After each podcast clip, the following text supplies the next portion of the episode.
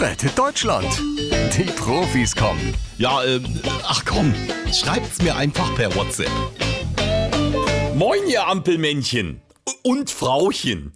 Na, wie sieht's aus bei euch? Habt ihr schon grüne Welle oder fahrt ihr noch eben schnell bei Gelb los? Olaf Scholz schreibt. Nettes Wortspiel, Frau Nochkanzlerin.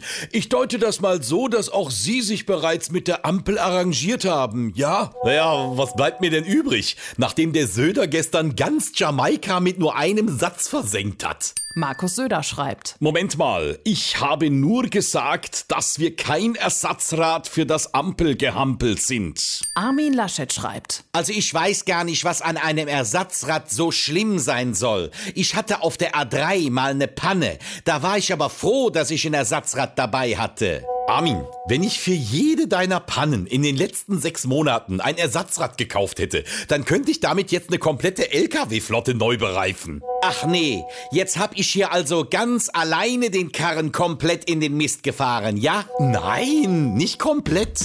Dein Ersatzrad guckt noch raus. Rettet Deutschland. Die Profis kommen.